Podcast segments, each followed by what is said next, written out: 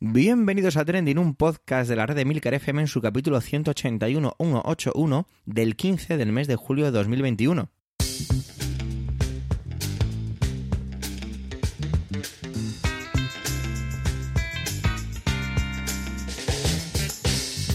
Trending es un podcast sobre lo que pasa, sobre lo que ocurre, sobre noticias que pueblan las redes sociales. Todo ello con opinión y siempre con ánimo de compartir. Por ello somos varias voces, aunque yo, Javier Soler, haga de presentador. Trending es tu podcast de noticias semanal. Adelante. Bueno, vamos primero con algunos avisos. Estamos ya en julio, entonces ya es época de en que los podcasts van poco a poco disminuyendo y este caso pues no es diferente. Este es el penúltimo podcast de esta temporada, la semana que viene será el último y nada, simplemente recordarlo para que lo tengáis en cuenta y que no, no nos lo reclaméis las siguientes semanas. Eh, también los, podcasts, los podcasters, siempre digo podcatcher en lugar de podcaster y digo podcaster en lugar de podcatcher. Un poco trabalingüico todo esto. Bueno, lo dicho, que la semana que viene es el último, aunque es cierto que ya Antonio se despidió y que nuestra compañera Alma en su intervención de esta semana se despide también porque ya sabe que la semana que viene le será complicado. Y hablando de Alma, pues vamos ya con ella, con, su primera intervención, y es que ella siempre, como me pasa a mí, soñamos con, con ir al espacio. Y bueno, ella también, como me pasa a mí, pues no nos veíamos capaces de ser astronautas, pero parece que ahora no hace mucha falta y hay una especie de competencia ahí sobre el turismo espacial. Os dejo con ella. Adelante, Alma, que pases un feliz verano.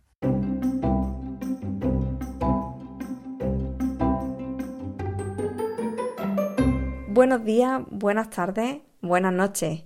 Hoy desde un rinconcito del sur vengo a hablar de centricidades de multimillonarios y del espacio, porque si de algo se ha hablado esta semana ha sido del viaje de Virgin Galactic o más bien como el dueño de la compañía, Richard Branson, adelantado por la izquierda y nunca mejor dicho, a Jeff Bezos, el fundador de Amazon, en esta singular carrera espacial.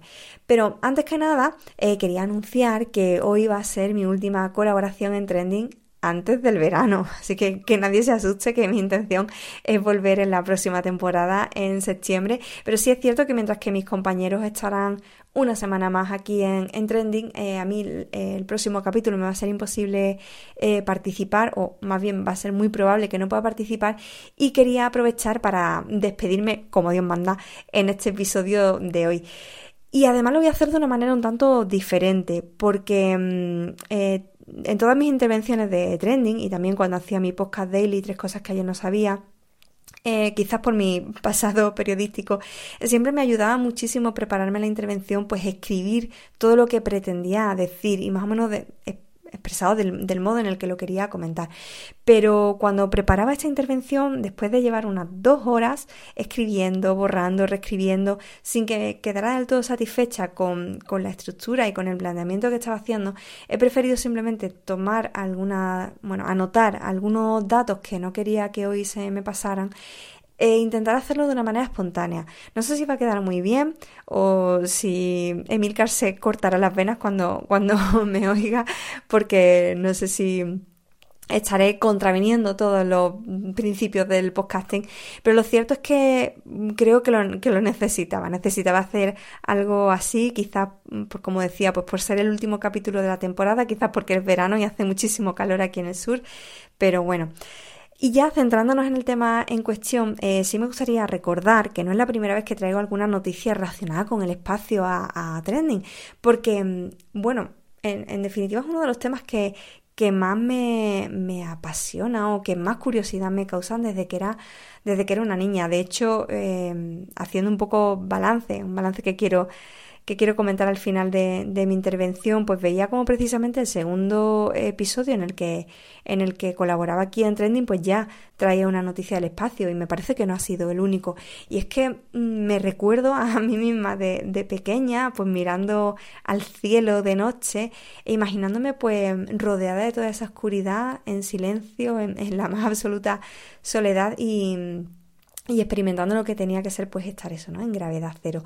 Así que mm, era inevitable que trajera hoy eh, una noticia como esta eh, singular carrera espacial a la que estamos asistiendo en pleno siglo XXI.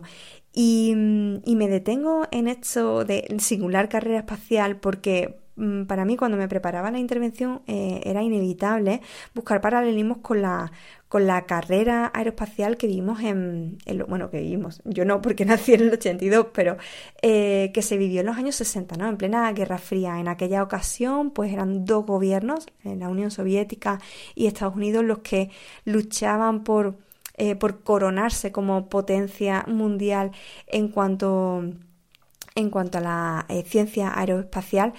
Y, y, bueno, y ahora vemos cómo, cómo son precisamente empresas multimillonarias que, que prácticamente tienen la, la, hegemonía en sus ámbitos en todo, en todo el mundo, la que están liderando este, este desarrollo prácticamente tenemos a tres actores principales em, que más que incluso empresas son empresarios, ¿no? Son las personas que lideran esas empresas y que tienen muchas cosas en común. Bueno, aparte de que son multimillonarios y que son hombres y que son eh, heterosexuales y blancos y que viven en, el primer mundo. Por un lado tenemos a los más que es nacionalizado estadounidense, pero que nació en, en, Sudáfrica y que en toda su carrera como empresario, pues hemos visto cómo ha revolucionado los pagos, ¿no? Porque fue uno de los creadores de PayPal, la movilidad, ¿no? Con, eh, con el cambio de paradigma con el coche eléctrico que trajo Tesla y, bueno y también es el que un poco inició la carrera esta de esta nueva carrera del espacio no con sus cohetes SpaceX o con la red de satélites Starlink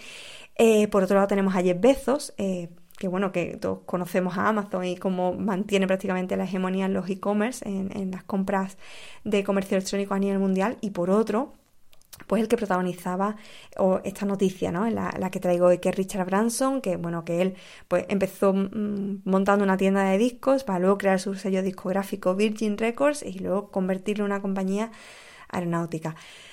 Estos tres empresarios, pues como digo, coinciden en que em, lideran tres empresas que están revolucionando a nivel científico y tecnológico pues toda la carrera aeroespacial. Mm, y creo que también comparten eh, ese ego que, creo que hasta les, supera, ¿no? Que, que, les precede. Y, además, eh, no puedo evitar acordarme de todos esos memes que veo en Twitter cada vez que Elon Musk hace algún tipo de intervención y cómo lo, cómo lo comparan con el supervillano de los Simpsons eh, que salía en uno de los capítulos, ¿no? Lo cierto es que em, Comentaba al principio que, para mí eh, eso de viajar al espacio era un sueño que tenía desde, pequeña, pero cuando leía eh, todas las interacciones, todos los comentarios que surgían en Twitter en torno al, viaje de, Richard Branson al espacio, me topé con un tuit de Julián Casanova, que es un catedrático de historia, al que podéis encontrar en Twitter como Casanova Story, y decía algo que, llamó poderosamente mi atención. Decía, el tuit, los multimillonarios viajan al espacio. Es la foto precisa de la enorme diferencia entre una élite cosmopolita que disfruta mucho más que nunca de los frutos de la globalización y millones de personas empobrecidas, trabajo precario y futuro incierto, aunque el pasado no fue mejor. Mm, lo de los multimillonarios viajando al espacio no es nuevo, no es algo de este 2021 porque de hecho buscando información eh, me sonaba que ya había existido un turista espacial y efectivamente su nombre era es Denis Tito y fue en 2001 cuando pagó 20 millones de dólares para subirse a la nave rusa Soyuz eh, y bueno y dirigirse hacia la estación espacial internacional donde pasó eh, varios días orbitando en torno a la Tierra, a 400 kilómetros de altura. Pero no ha sido el único, además. Leo que después de, este Denis ha habido otros siete viajes similares organizados por la empresa norteamericana Space Adventures. Em, quizá el que se adelantó anunciando el viaje fue Jeff Bezos, aunque parece que, como digo, al final le ha adelantado por la izquierda eh, Richard eh, Branson, no sin polémica, porque ya hay quien dice que realmente no ha viajado al espacio porque no ha pasado de la frontera que se considera eh, salir fuera de órbita, en fin. Pero centrándome en, Bezos, que a través de su compañía Blue Origin es, por donde está organizando este viaje espacial, que será en la nave New Shepard, ya en junio pues anunciaba que sería el próximo 20 de julio, vamos, eh, está a la vuelta de la esquina. Y en principio pues conocíamos el nombre de dos de los tripulantes, que iban a ser Jeff Bezos y su hermano, Mark Bezos, y eh, se sabía hasta prácticamente hace dos semanas, que habría una persona más que los acompañaría, eh, cuya identidad se desconoce hasta el momento de grabar esta intervención, que pagó 28 millones de dólares por su pasaje en una subasta online. Y además, como digo, a principios del mes de julio, bueno, en concreto el día 1, conocimos que Wally Funk, em, una mujer de 82 años, también los iba a acompañar. Para mí este anuncio fue muy, muy, muy simbólico, porque em, eh, cuando leí la, noticia, por saber quién era esta mujer, Wally Funk, eh, descubrí que había sido una de, las integrantes del, del proyecto Mercury 13. Mm, no sé si tú que me escuchas has visto una serie eh, en Apple TV Plus que se llama For All Mankind. Ha sido una de las pocas series que he visto en esa plataforma de series originales de, Apple y, me llamó mucho la atención. Se trata de una ucronía, eh, para que no esté familiarizado con el término, es una serie que, eh, que, que plantea qué hubiese pasado si un acontecimiento histórico del pasado hubiese sido diferente. En este caso es que la carrera espacial la hubiese ganado en vez de Estados Unidos, poniendo al primer hombre en la Luna, pues hubiesen sido los soviéticos. Y a partir de ahí se desarrolla toda la historia. Fue eh, a raíz de esa serie cuando descubrí este, este proyecto, el, el Mercury 13, que fue el de un grupo de mujeres que se estuvo preparando al igual que sus compañeros astronautas hombres, para viajar al espacio. Pero finalmente eh, la NASA canceló el programa y ninguna de las mujeres pudieron viajar hasta eh, el año ochenta y tanto, no recuerdo exactamente si fue el 87, en el que ya sí hubo una primera mujer norteamericana en el espacio, porque recordemos que, que por parte de, de, la Unión Soviética sí que hubo una mujer astronauta. Bueno, pues Wally Funk que tiene 82 años, como digo, participó precisamente en este programa de la NASA y bueno, ella lleva volando desde el año 1956, ya a los 20 años era instructora civil de vuelo y, y, bueno, en el 61, como digo, se presentó al programa Women in Space de la NASA. Entonces, para mí la verdad es que este anuncio, mm, como digo, muy simbólico porque me parece que... Mm, que aunque quizás sea una estrategia de marketing por parte de, de Bezo, pero supone mm, resarcir como, como un error histórico, ¿no? Como pagar una deuda y decir, oye, pues algo en lo que la NASA erró, que fue evitando que estas mujeres que se prepararon volasen al, al espacio, pues yo pues lo voy a, lo voy a solucionar, ¿no? Yo que soy un, multimillonario, que soy una empresa privada, le voy a poner solución y, está, y voy a llevar a esta mujer al espacio. No deja de ser, como digo, una maniobra muy de marketing, pero a mí me parece que está cargada de simbolismo y, creo que el próximo martes 20 de julio pues voy a estar muy muy pendiente. Como decía al principio de mi intervención, no lo contaré aquí en Trending la próxima semana porque me voy a despedir una semana antes que el resto de mis compis y ahora pues como ya va acabando esta intervención toca hacer balance. Eh, He echado cuentas y he visto que en esta temporada han sido 32 episodios de trending en los que he participado, menos de los que me hubiese gustado porque eh, he fallado en más de una, en más de una ocasión por motivos de, trabajo y de, salud y familiares. Y, bueno, la experiencia ha sido bastante buena. He de agradecer tanto a Emilio como, como a Javier que me invitaran a, a formar parte de, este equipo. Es verdad que al principio me cogió mucho, me costó, me, costó mucho coger el ritmo y tener mi propia voz. Eh, llegó a ser un suplicio elegir tema cada, cada semana y, ver cómo los desarrollaba, pero bueno, finalmente, pues es cierto que, em, que le pillé el rollo, como se suele decir, e incluso estas últimas semanas, pues eh, me ha costado elegir temas, ¿no? Eh, hasta hoy mismo. También podría podría haber estado de la estado hablando de la polémica político-tuitera en torno al chuletón que, se estuvo desarrollando prácticamente todo el fin de semana. Como digo, me ha encantado compartir espacio con el resto de mis compis, con Manuel, con Antonio, con Emilio, con Javier y también con otros compañeros de, la red de eh, Emilcar FM que han pasado esta temporada por aquí y con los que he podido compartir algunos minutos. Y bueno, además pues me ha servido pues para seguir en contacto con el podcasting porque era algo que había aparcado con, el confinamiento y, la verdad es que, me gusta estar delante del micro. Eh, es una sensación muy agradable y, me gusta participar aquí cada semana.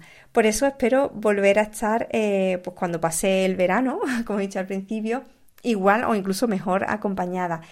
Y bueno, antes de que se me empiecen a saltar las lagrimillas, os dejo ya con el resto de mis compañeros de compi. Eh, con el resto de mis compis de, de trending, quería decir. Y nada más, que pases un buen verano y si todo va bien, volvemos a escucharnos en septiembre.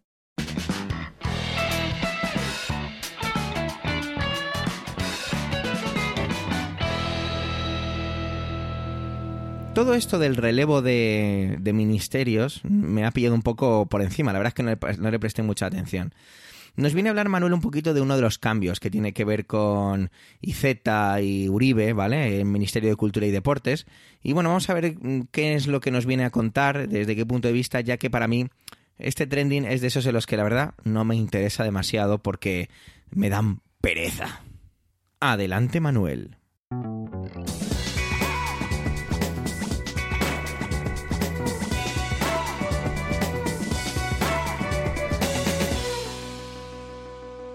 Hola oyentes, hola equipo trending. El notición de la semana, cuando estábamos todavía con la polémica de la carne y garzón, es la remodelación de gobierno de Pedro Sánchez. Una remodelación en la que personalmente, y digo que es muy personal esta opinión, creo que se ha quitado de en medio a los más críticos con él, bajo el pretexto de ser también los más desgastados, querer juventud, recambio, banquillo en el PSOE y el Ejecutivo, bla, bla, bla, bla, bla. Mucho se ha dicho y escrito sobre todo esto y no voy a ser yo quien desde mi ignorancia continúe con este tema. Ahora bien, como podrán comprender, hay un ministerio que me interesa especialmente y que he traído aquí ya en más de una ocasión. Desde el nombramiento de mi admirado José Guirao y la infortunia que ha seguido después tras la salida de este, pues he hablado en varias ocasiones del Ministerio de Cultura y Deportes y especialmente de su ministro. Bueno, Ministerio de Cultura y Deportes, aunque realmente la parte que más me ha interesado de este ministerio, al menos por la parte que me toca, es eh, pues eh, cultura. Bueno, como tal vez recuerden los oyentes de este podcast, el señor Uribe nunca fue santo de mi devoción, máxime cuando venía con las manos vacías a sustituir pues a un hombre de cultura a manos llenas como era Guirao. Su ineficacia, la pandemia y el desinterés que hay en este país desde la política y otros ámbitos hacia la cultura, pues lo han demostrado. Ahora tenemos nuevo ministro, Miquel Iceta, al que tendremos que darle el beneficio de la duda y, bueno, pues dejarlo hacer Dejar hacer a un ministro, bueno, dejar hacer a un ministro es lo mismo que dejar hacer a su gabinete, que es quien realmente está ahí, y a la administración. Pero sí que es cierto que este ministro, este gabinete, especialmente el ministro, eh, puede con su gabinete pues trazar y por supuesto tiene que exigir que se cumplan una serie de líneas maestras, como por ejemplo la del Estatuto del Artista, con la que se sigue dando vueltas. Y menos mal que como he dicho, mi admirado Guirao la puso encima de la mesa, o puso, mejor dicho, el estatuto del artista encima de la mesa. Decía el nuevo ministro en su toma de posesión, por cierto, al señor Iceta tampoco se le conoce ni oficio ni beneficio relacionado con el sector, al menos por lo que yo he podido ver, ¿eh? Me explico, que digo que, lo que quiero decir es que llega de nuevas que más allá de saber eh, pues que le gusta bailar, porque lo ha demostrado a ritmo de Queen en algún que otro meeting, pues no, no sé muy bien cuál es su experiencia eh, en el sector cultural. Bueno, perdonen que me enredo y me desvío de todo esto. Decía que IZ, refiriéndose a Uribe, decía algo así como que a él le toca culminar el trabajo de Uribe en muchos terrenos, ¿no? Decía, no pudiste hacer todo lo que querías debido a la pandemia. Bueno, yo aquí ya saben, mejor me muerdo la lengua, puesto que ya saben lo que opino.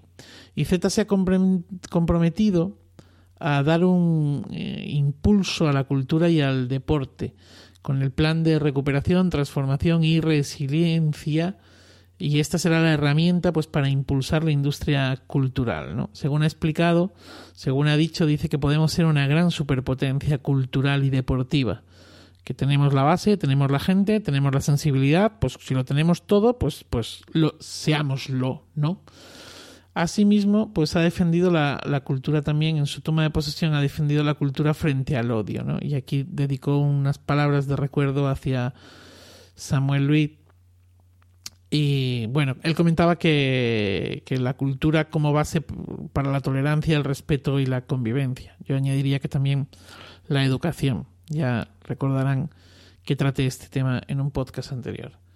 Bueno, son muchos los problemas que aquejan al sector cultural, son muchos los problemas con los que tiene que enfrentarse el señor IZ. Esperemos, como digo, que se, que se enfrente a ellos y bueno, si es que ya para empezar eh, eh, está el tema de ese ministerio, ¿no? Es decir, es un ministerio doble con deportes, cultura, y si somos o podemos ser una superpotencia en ambos ámbitos, pues debería de haber un ministerio para cada cosa y no mezclar churras con merinas. Ya sé que en estos momentos tenemos mogollón de ministerios, ¿eh? Pero no sé, siempre me ha parecido que, que son dos ministerios que no entiendo muy bien por qué van juntos. Bueno, como decía, es urgente retomar ya el estatuto del artista. Este es un sector en el que hay muy pocos creadores que trabajen de manera continuada. La intermitencia en la contratación es muy grande y es necesario pues tener un estatuto que regule todo esto como lo tienen otros oficios. Por otro lado está el tema del famoso IVA cultural, ¿no? es otro tema grande. Eh, el sector pide la rebaja del 21 al 10% o incluso menos, ¿no? Como pasa en la mayor parte de los países de la Unión Europea. Y aquí es donde a lo mejor Hacienda o donde a lo mejor alguno de ustedes podría decir, ya, pero es que el IVA es un impuesto, si se deja de ingresar ese porcentaje de IVA, pues son menos impuestos que tenemos, con lo cual pues hay menos dinero. Bueno, sí, esta es una visión, pero la otra visión es que teniendo en cuenta que eh, hay muy pocos teatros en este país que sean de titularidad privada y que la mayor parte de la actividad cultural se mueve con fondos públicos, si un ayuntamiento o una administración eh, al final tiene un 11% más eh, de presupuesto, pues, pues, pues, pues es que bienvenido sea, ¿no? Quiero decir que, a ver, habrá que aplicarle el IVA, etcétera, etcétera. Pero está claro que, que que, se puede hacer también esta otra visión, ¿no? Este otro, esta otra lectura de la que yo estoy hablando, ¿no? Es decir, una reducción del 11%, eh, el pasar de un 21 a un 10% en el IVA, no implica que haya menos ingresos, porque esos ingresos pueden seguir estando a través de un mayor presupuesto, puesto que habrá más dinero en los presupuestos para poder contratar. Y luego está el tema de la ley de contratación, ya que hablamos de contratar y es que no pueden estar las empresas culturales en el mismo cajón legislativo que las constructoras u otro tipo de proveedores. Es que no es lo mismo contratar a Viva Suecia que a unos que tocan y cantan como Viva Suecia. Bueno, aquí es un guiño hacia eh, Emilio y Murcia. vuelvo al tema, que es estupendo que se pidan tres o más presupuestos para determinadas contrataciones, pero si lo que tú quieres es eh, que en las fiestas de tu pueblo o en el festival de turno toque Viva Suecia, solo se puede hacer por contratación directa y pública y con luces y taquígrafos. Si, no negamos o no se niega nada de esto en el sector, ¿no? Porque al igual que la papelería de mi barrio provee de material de oficina al ayuntamiento y se lo ha ganado en una licitación pública en la que eh, ha, competido o ha presentado un presupuesto que ha entrado en, ha sido contrastado o ha competido con otros presupuestos de otros proveedores, es imposible, insisto, contratar un espectáculo concreto o a un artista concreto bajo la ley actual. Es decir, podrás contratar un concierto. ¿Quién toca? Ah, da igual, no lo sabemos. Concierto sí pero contratar a Viva Suecia es solo con Viva Suecia. Bueno, y de hecho eh, se está haciendo, quiero decir, se está haciendo porque se están haciendo estas contrataciones eh, directas. Eh, lo que pasa es que se están haciendo, y esto daría para un podcast, eh, perdón, para una intervención en, este podcast o en otro, se está haciendo pues bordeando los límites, andando sobre esa cuerda floja que es la actual contratación directa. Y por último, y con esto acabo, no porque no haya tema, ya saben que además cuando hablo de estas cosas pues eh, me tiendo a explayarme demasiado, tema hay, sino porque no quiero aburrir más y, ya está. Esta, esta, a ver, otro tema, otra cuestión es la, desescalada, ¿no? Eh, donde ya hemos visto que, eh, bueno, pues que, que, en el momento en el que, bueno, antes incluso de que se levantase el estado de alarma, pues aquí hemos vivido como en auténticos reinos de taifas. Con la desescalada y la cultura, pues está pasando algo parecido. Es decir, eh, los aforos no son los mismos, no hay, los ciudadanos no tienen la misma, el mismo derecho o libertad eh, de acceder a la cultura, dependiendo de la comunidad autónoma en la que vivan. Es que es así. Eh, tampoco tienen mm, los escolares la capacidad de poder acceder a la cultura y este es un problema grande, un problema grande porque ha habido muchas empresas culturales eh, que funcionaban o que trabajaban pues con, con, el sector educativo. Y que claro pues dependiendo de la comunidad autónoma en cuestión han podido o no acudir a los centros escolares o se ha podido o no mover a los escolares a los teatros o a los espacios escénicos. Bueno eh, para terminar somos muchos los que durante la pandemia tiramos de internet y consumimos cultura confinados son muchos los creadores que dejaron sus contenidos libres en la red e incluso crearon contenidos específicos para aliviar el dolor y el tiempo cautivos. Museos que abrieron las puertas en virtual, ciclos de conferencias, em, conciertos improvisados o no. Bueno, ha llegado la hora de devolver a los creadores parte de esta entrega, a los creadores y al resto. O no, o bueno o no, o tan solo ha llegado la hora de dejar que estas mujeres y estos hombres que están detrás de la cultura, creadores, intérpretes, técnicos, proveedores y ese largo etcétera, puedan vivir dignamente de su trabajo. Feliz día y feliz vida.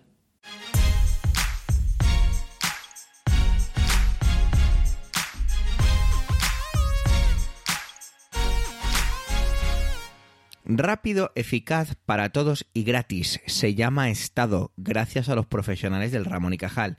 Viva la sanidad pública. Esto que acabo de leer eh, era un tuit de Íñigo Errejón sobre, y aparecía adjuntado con una fotografía en el que aparecía pues recién vacunado, ¿no? Y bueno, podríamos decir, oye, pues eh, una persona más que se vacuna, que sube su foto a las redes para recordar el mundo que existe y bla, bla, bla. Perdonar la acidez, pero hoy ya os adelanto que estoy más así lo normal. Y encuentro una de las respuestas, y la verdad es que la voy a leer, pero no voy a... Mi tema no va tanto sobre eso, ¿vale? Bueno, realmente sí, pero no sobre el debate entre las dos personas. Lucía Echeverría contesta, no es gratis, pago 289 euros al mes de cuota de autónomos, la cuota más alta de Europa en el país con los sueldos más bajos. La tengo que pagar incluso en meses en los que no gano nada. Si hubieras tenido que trabajar alguna vez, lo sabrías. Llevas años en la política, no nos ayudas. Quiero decir que voy a hablar un poco del tema, pero de la parte de la palabra gratis. La palabra gratis creo que está eh, totalmente prostituida por parte de los políticos en general y de esta última época desde la parte COVID en particular. ¿Por qué? ¿Por qué digo esto? Bueno, pues voy a argumentarlo. Creo que es, creo que es eh, falso, es mentira decir que la sanidad eh, pública en España es gratuita, porque no es así. Gratis es algo a cambio de nada y es mentira. ¿Por qué? Porque la sanidad se paga con impuestos y es que debe pagarse con impuestos y nadie, creo, que sea lo suficientemente inteligente o mínimamente inteligente, justo lo contrario, mm, entenderá que las cosas son gratis. No es gratis una vacuna, no es gratis una máquina de rayos X, no es gratis el tratamiento para una persona con inmunodeficiencias y que tiene que inyectarse cada tres semanas eh, plasma sanguíneo, no es gratis realizar una prueba mm, sobre el cáncer de mama, no nada de eso es gratis.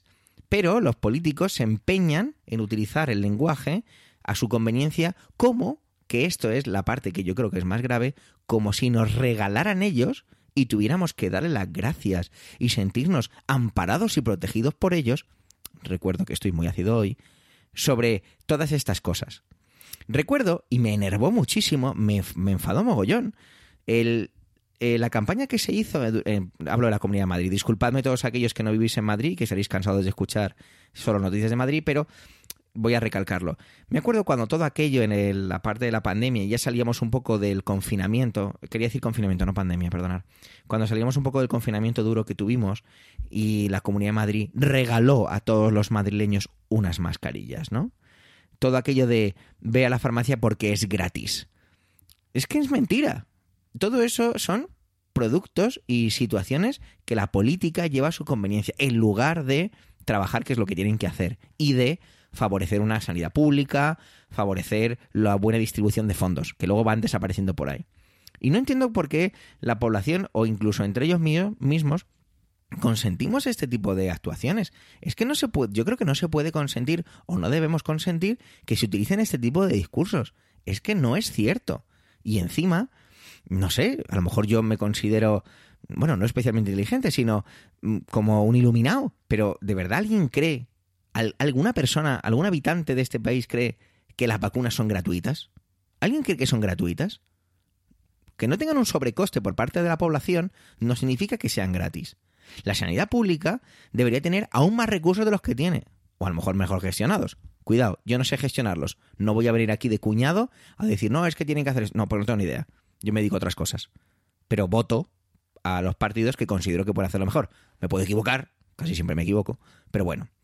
Aquella campaña de la mascarilla gratis, gratis, gratis, gratis. Y al final, y eso es lo que más me preocupa, bueno, preocupar no, lo que más me molesta, porque no me preocupa. Ya hay pocas cosas que a uno le preocupen, ¿verdad? Será la edad es que al final cala. E, e, es que es lo que me molesta, que cala. Bueno, acabo de decir que no me molestaba, pero es verdad, me molesta un poco. Que cala y se dice eso. Yo recuerdo hablar con mis padres. Si voy a ir a por la mascarilla gratis, digo, ¿qué, mascarilla gratis, papá? Esa mascarilla la has pagado tú. Y es normal que la pagues, porque las cosas no son gratis.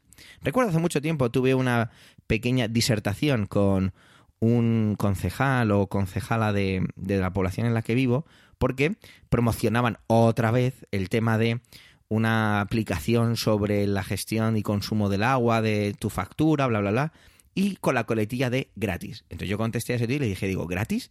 ¿Es que los desarrolladores de esa aplicación no han cobrado por su trabajo? Que a los habitantes de la ciudad donde vivo no se les haya pasado un sobrecoste por hacer esa aplicación, vale, pero decir que es gratis es mentira.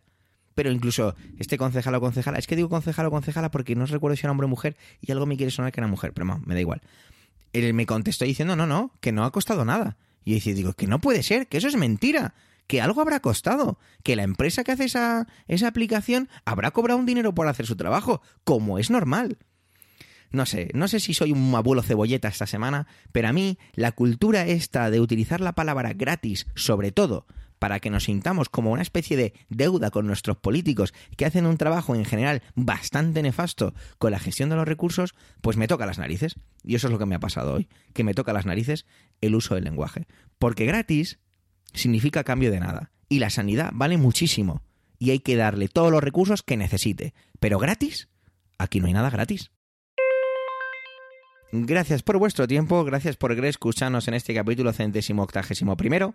Tenéis la web emilcar.fm barra trending y twitter arroba trendingpod por si queréis dejarnos algún comentario. Un saludo y hasta la semana que viene.